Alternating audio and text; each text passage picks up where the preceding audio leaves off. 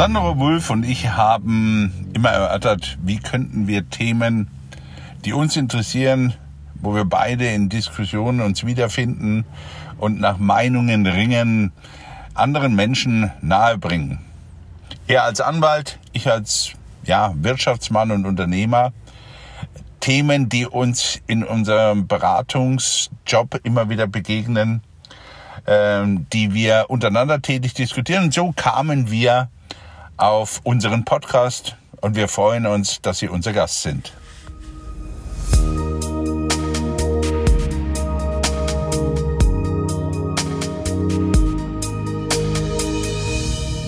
Was würde ich bei einer Frauenquote machen? Also ich wäre einer mit einem permanent schlechten Gewissen.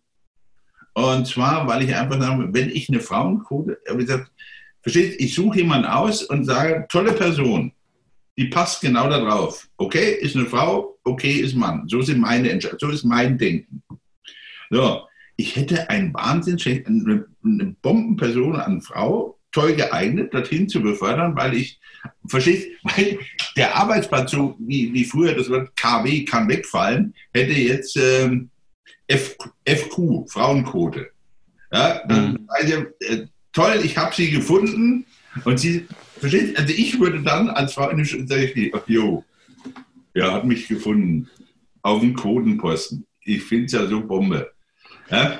Dann stell dir mal vor, ich, ich konstruiere jetzt mal Vogelbild. Wir schreiben hinter ein Zeugnis. Ja? Und dann kommt sie zu dem Personalchef Sandro Wolf und da sagt der Wolf, Mensch, toll, Ihr Job. Ich habe gesagt, was war denn das für eine Stelle? Und dann fängt sie was zu, ja, hm, hm, äh, Quotenstelle was geht in dem Kopf vor? Sind wir jetzt alle so losgelöst und ist das dann völlig frei? Ich weiß nicht, ob wir uns damit den Gefallen tun. Oder ich weiß nicht, aber ich muss auch ganz ehrlich sagen, das ist jetzt mal wirklich was, wo ich immer sage, weißt du, ich habe sonst eine große Klappe, aber da fällt mir im Moment nichts, so richtig Gutes ein, womit man das ersetzen könnte. Ich bin da, gebe ich ehrlich zu, etwas ja, machtlos. Mhm. Das, was du angesprochen hast, äh, das spiegelt das wieder, was die äh, Maris Hubschmidt äh, in, in einem Artikel geschrieben hatte. Und damit hatte sie die Frage pro und contra ähm, der, der Quote beendet, indem sie da geschrieben hat, niemand sollte den ausgeboteten Männern die Chance lassen, diese Frauen als Quotenfrauen zu belächeln. Ja, und das ist genau der Punkt, wo man dann sagt, na, du hast doch den Posten bloß bekommen wegen der Quote.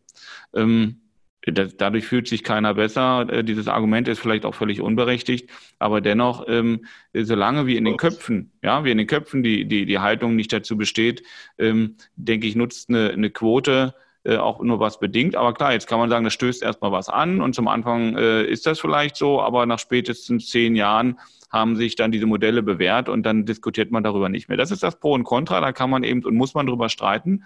Ähm, was mich aber immer stört, ist, diese Argumentation, äh, Frauen müssen das Gleiche oder äh, Frauen müssen genauso bezahlt werden wie Männer.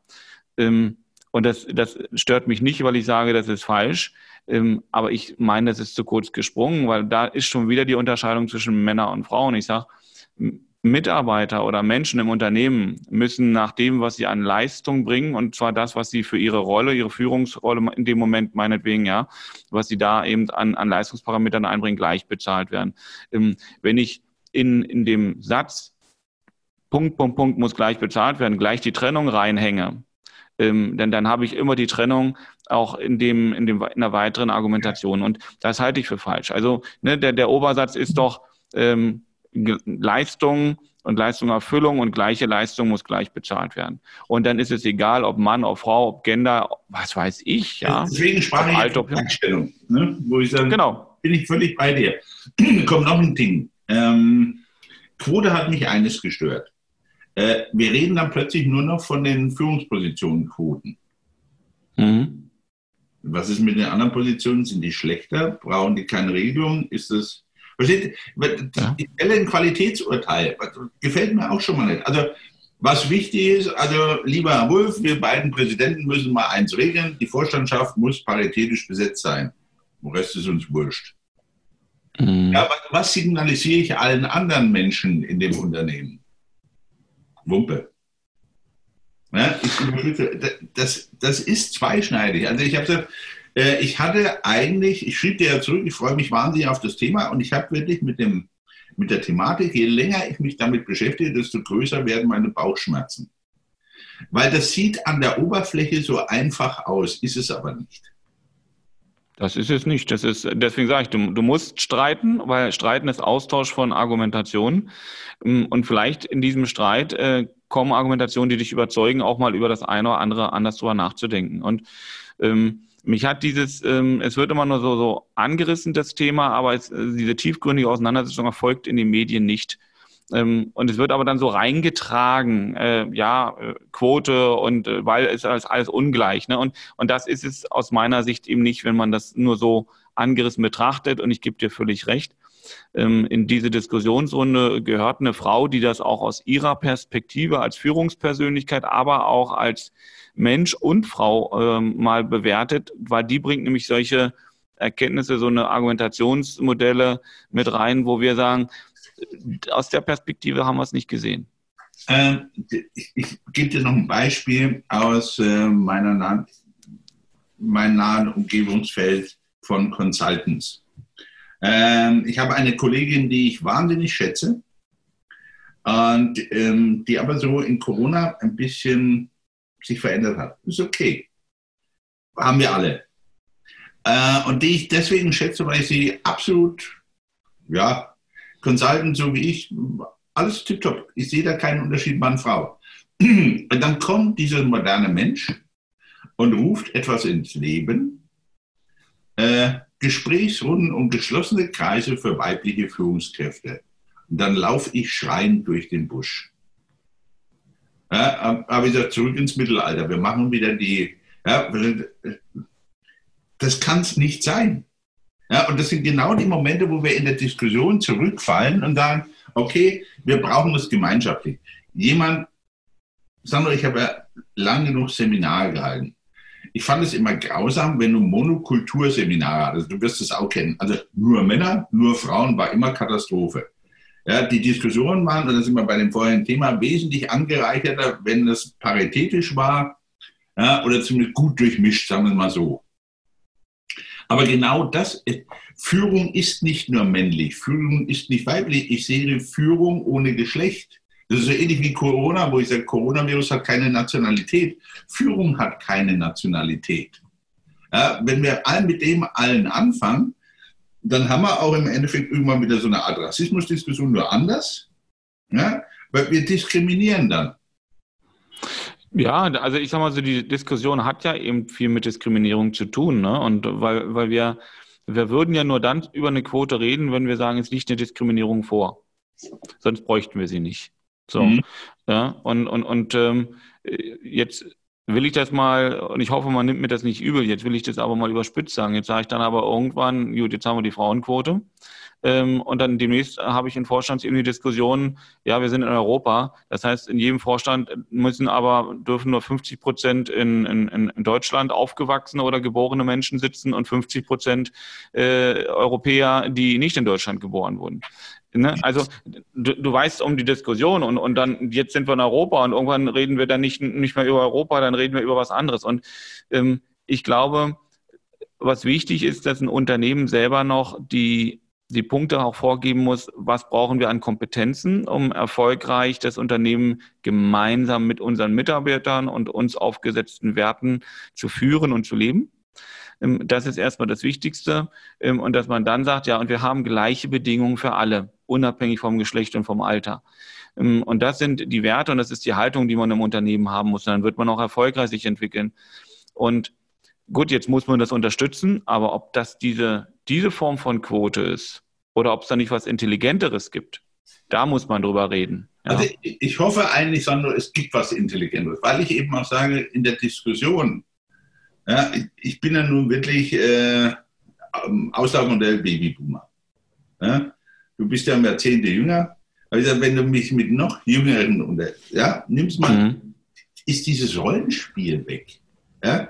Und wenn du, wenn du jetzt an, über neue Arbeitsstrukturen was wir beide schon die ganze Zeit tun und dann, wie kommunizieren wir es in den Unternehmen, glaube ich, ist es wirklich zu kurz gesprungen, in vielen Momenten jetzt mit einer Quote zu kommen, die in meinen Augen dann an der Realität vorbeigeht, weil die sagen, ich weiß gar nicht, was ihr wollt. Auf der einen Seite propagieren wir in den digitalen Strategien, der Chef, wie er bisher existiert, muss weg. Ja, also wozu, dass irgendeiner den Hut aufhaben muss. Ja, aber wir haben ja selbst schon mittelständische Strukturen, die den klassischen Chef nicht mehr haben. Ja, also worüber diskutieren wir? Das kann eigentlich immer nur auf das Thema Gleichstellung, gleiche Chancen, bessere Bildung, ja, Bildungsnähe. Wir haben die ganze Zeit darüber diskutiert, wo ich sage, und ich habe dieses Quote hat für mich immer einen saublöden, ich, ich mag keine. Mhm. Nee, ich mag auch keine Quote. Ähm, aber ähm, das ist so, wie diese Kommissarin Redding gesagt hat, ich mag keine Quoten, aber ich mag sehr, was sie bewirken. Ähm, äh, ja, äh, und, und, und das ist so, so ein Punkt, wo man sagen muss, eben, es muss was Intelligenteres geben, denn das, ich will auch hier noch einen anderen Punkt anstoßen. Wie alt sind denn in der Regel die Menschen, die in dieser Führungsebene arbeiten? Also welches Lebensalter haben die denn? Ja, weil sie bringen Erfahrungen mit und, und äh, Erfahrungen sind eben an der Stelle sehr wichtig.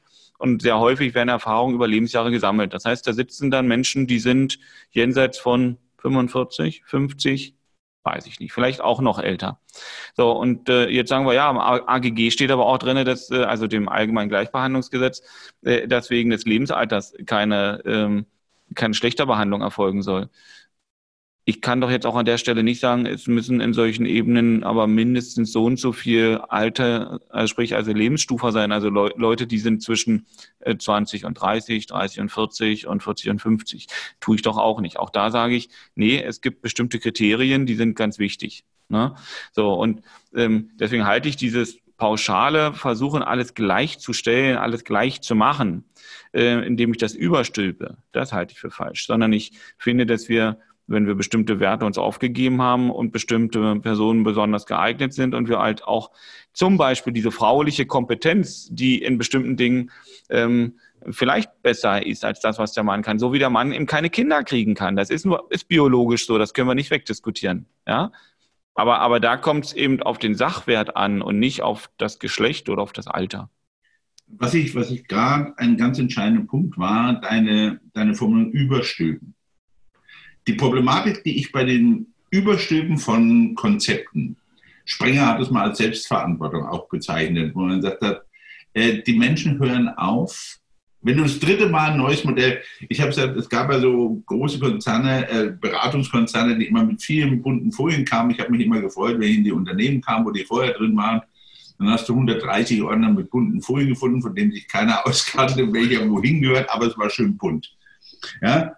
Aber die hatten immer das Talent, den Menschen was überzustülpen. Und nachdem das dritte Konzept den Mitarbeitern übergestülpt hat, hat er gesagt, wisst ihr was, macht doch, was er wollt. Mhm. Ja? Äh, wir haben ja schon die Problematik einer hohen inneren Kündigungsquote. Guck in die Gallup-Studie, wo wir sagen, wir haben 70 Prozent, die eigentlich schon sagen, naja, wenn der Sandro mir was Interessantes als der Ralf will, dann bin ich weg. Ja, Im Moment bin ich hier gut bezahlt, ich bin safe, aber mh, hm, die Wechselbereitschaft, da haben wir gestern schon die ist eh jetzt immens angestiegen, dass dieser Regionalzwang wegfällt. Ja?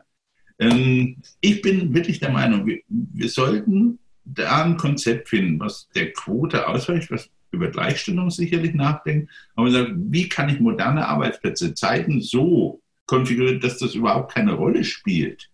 Ja? Und Sandro, wir kriegen doch trotzdem aus den Köpfen nicht raus, wenn einer nach Mann und Frau entscheidet, du kannst eine Quote reinzimmern, wie du willst.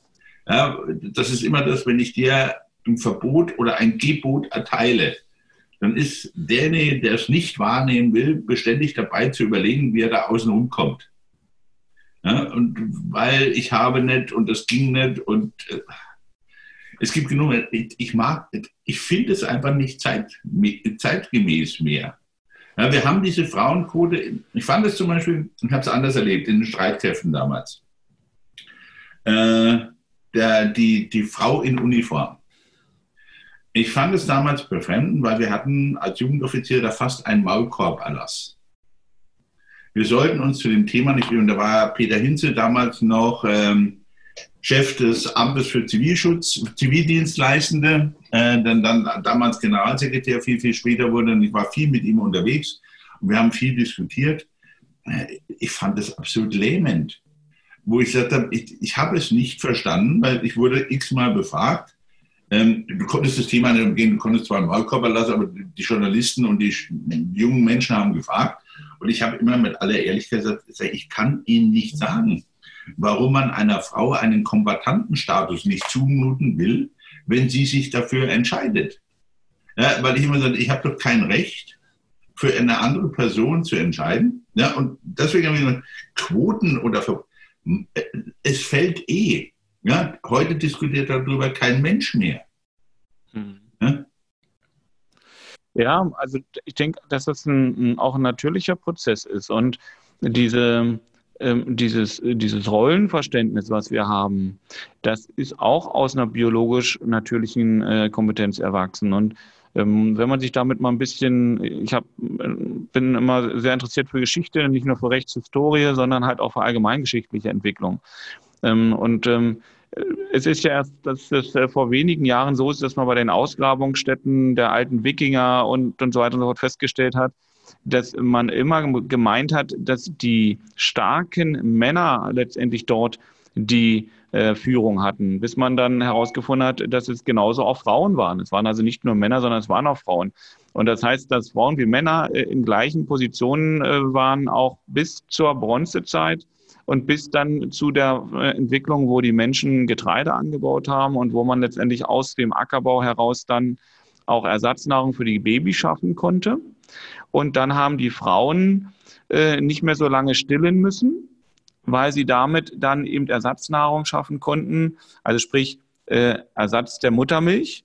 Und somit äh, ist es so gewesen, dass die Kinder dann schneller unabhängiger von der Mutter wurden, aber zugleich die Frau auch in der Lage war, wieder schneller ein neues Kind zu gebären, um was sie sich kümmern kann. Das heißt, die Rate der geborenen Kinder wurde höher und damit der Moment, wo die Frauen aus dem allgemeinen Prozess der Führung ähm, und das, das sich in, mit der Leistung einbringen in die Gesellschaft herausgenommen worden ist, weil die Frau dann, dann jetzt sage ich mal ganz böse, damit wir äh, auch wieder jemand auf mich schimpfen kann, sie wurde zur Gebärmaschine, weil es um den Erhalt der Menschheit damals ging, so viele Kinder wie möglich zu bekommen. Und aus diesem Prozess wurde die Frau dann rausgenommen, weil das war etwas, was der Mann nicht konnte die Kinder gebären, ist das, was biologisch bei der Frau geblieben ist. So, und da ist die Frau aus diesem Prozess herausgenommen worden. Und wenn wir jetzt in die Unternehmungen gucken und sagen, da wo wir keine familienfreundlichen Bedingungen haben, wo also Frauen äh, nicht ähm, bis zur Geburt dann vernünftig ihre Leistung erbringen können, wenn sie nach der Entbindung und der Teilung der Elternzeit mit dem Mann auch in die entsprechende äh, unternehmerische Position wieder hereinwachsen kann, ohne dass sie lange raus war. Wenn wir da nicht Modelle schaffen, dann können wir so viel Quoten machen, wie wir wollen. Ähm, wir werden einfach an diesem Umstand nichts ändern. Wunderbar. Lieber Sandro, jetzt machen wir mal einfach eins. Wir haben es vorhin schon diskutiert. Wir versprechen es hiermit unseren Zuhörern in die Hand. Äh, wir werden nicht weniger gehaltvoll, aber in der Folge etwas kürzer, damit es einfach für Sie in besseren Portionen verkraftbar ist. Ähm, Sie müssen uns entschuldigen, wir beide diskutieren unheimlich gern miteinander, deswegen sind die Folgen immer etwas lang geworden, weil wir haben eigentlich immer uns ganz freundlich von Ihnen verabschiedet und uns beide mit den Worten getrennt, ich hätte noch eine Stunde sprechen können. Ähm, aber wir werden das machen. Wir kündigen aber auch für nächste Woche. Sandro wird sich um einen Gast bemühen, damit wir dieses Thema völlig kompetent da auch noch besprechen können. Wir freuen uns darauf. Wir verabschieden uns soweit. Sandro, dir wieder Dankeschön. Hat Spaß gemacht, wie immer.